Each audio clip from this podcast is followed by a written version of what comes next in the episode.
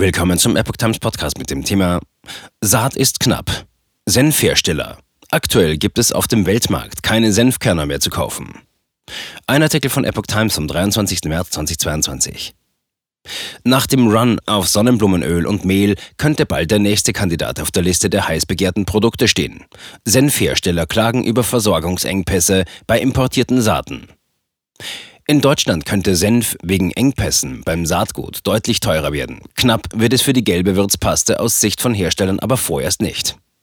Einer der wichtigsten Lieferanten für Senfsaat ist nach Angaben des Lebensmittelverbandes Kulinaria die Ukraine. Sollten die Lieferungen infolge des Krieges im Jahresverlauf ausbleiben, könnte es in der zweiten Jahreshälfte und im kommenden Jahr zu Schwierigkeiten für Senfhersteller kommen. In welchem Rahmen die Verknappung stattfinden wird, ist aktuell noch nicht genau abzuschätzen. Die Aussaat für Senf müsste normalerweise in den kommenden zwei Wochen stattfinden, sagte Kulinaria-Geschäftsführer Markus Weck. Wegen des Krieges liege der Fokus dort sicherlich eher auf dem Anbau lebensnotwendiger Feldfrüchte und nicht dem Lebensmittelanbau für den Export. Schon zuvor Probleme.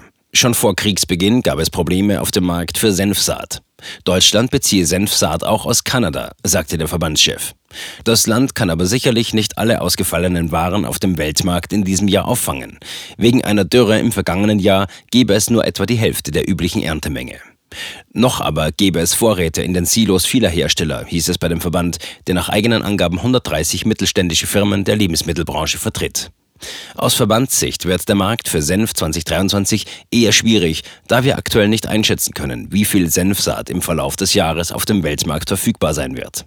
Es sei nicht ausgeschlossen, dass einzelne Händler als Folge der Verknappung ausfallen werden. Der Senfverbrauch geht hierzulande aber schon seit Jahren zurück. Laut Kulinaria lag der Pro-Kopf-Konsum in Deutschland 2010 noch bei rund 1,18 Kilogramm. 2020 waren es nur noch 805 Gramm Senf. Etwa 20 Betriebe mit 20 und mehr Beschäftigten produzieren in Deutschland den Angaben zufolge Senf.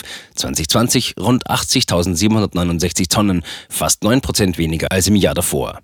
Am Gesamtmarkt Feinkostensoßen machte Senf fast 11 Prozent aus. Mehr als 30 Prozent der Produktionsmenge entfielen auf Tomatenketchup und Tomatensoßen sowie Mayonnaise.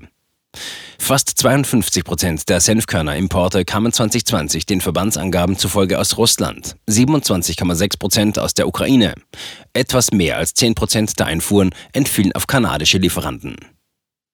Markt war schon angespannt. Der bayerische Hersteller Debeli, zu dem unter anderem die Marken Löwensenf, Bautzner und Rein de Dijon gehören, bezieht seine Senfsaat nach eigenen Angaben unter anderem aus der Ukraine, Kanada und Deutschland.